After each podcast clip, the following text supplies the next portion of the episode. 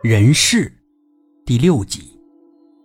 第二天一早，妻子去局里上班，我连忙提醒他，那个古物人偶没带，还放茶几上呢。他说不用带，那件文物现在还不能公布，存疑，只能当做没有发掘过。如果公布了，对现有的体系是一种破坏，而且会引来很多的质疑。引起很多的争议。我说：“那怎么处理啊？”妻子说：“呢，本来应该销毁的，但是觉得有点可惜，所以他就拿回来了，送给你。送给我，你就不怕我把这个考古发现传出去？”妻子笑了笑：“不是我们发布的信息，你觉得会有人信吗？”我点了点头。确实，人们只会信官方的那套说辞，不管多么离谱。好吧，那我可以拿出去卖了。行啊，你也可以拿出去给那些古董商们看看，看看那些半吊子们怎么说。我把那个木偶揣进口袋里，然后到了医院上班。我们院的皮肤科张主任特别喜欢收集古董。而且他对人形的古董尤其的感兴趣，多次呢去看兵马俑，恨不得买回几个来。我决定把这个人偶拿给他看看，看看他怎么说。到了办公室之后，我跟护士长打电话，告诉他我来了，然后我就给张主任打电话，他助理接的，说他正忙。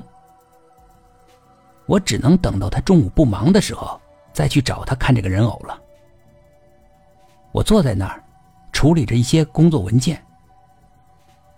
大约一个小时之后，我接到一个电话，对方称呢他们是某某局的警察，问我现在有没有时间到分局去一趟，处理一下查小明的事情。我就问他查小明是谁呀？他说是他们抓住的一个嫌疑人，未成年。问他有没有家长，他说出了我的名字。我说我不认识什么叫查小明的。对方说呢，希望我有时间过去一趟，确认一下。我跟护士长打了个招呼，然后就去分局了。到了之后，我才搞清楚，这个查小明就是当初给我开门锁的那个光脚的小孩。我问警方，他犯了什么罪？警方跟我介绍，我大概清楚了。案情呢是这样的：昨天凌晨，分局接到一个环卫人员的报警，说发现了一具无头的尸体。分局立即派相关的警力到达现场，并封锁了现场。那具无头的尸体特征很明显，没四肢。后来经过走访周围的群众得知。这个尸体很有可能就是附近经营配锁生意的查家的查师傅。于是他们去了查家，很快发现了一个头颅。后来经过鉴定得知，这头颅就是那具无头尸体的，也就是查小明的父亲查师傅的头颅。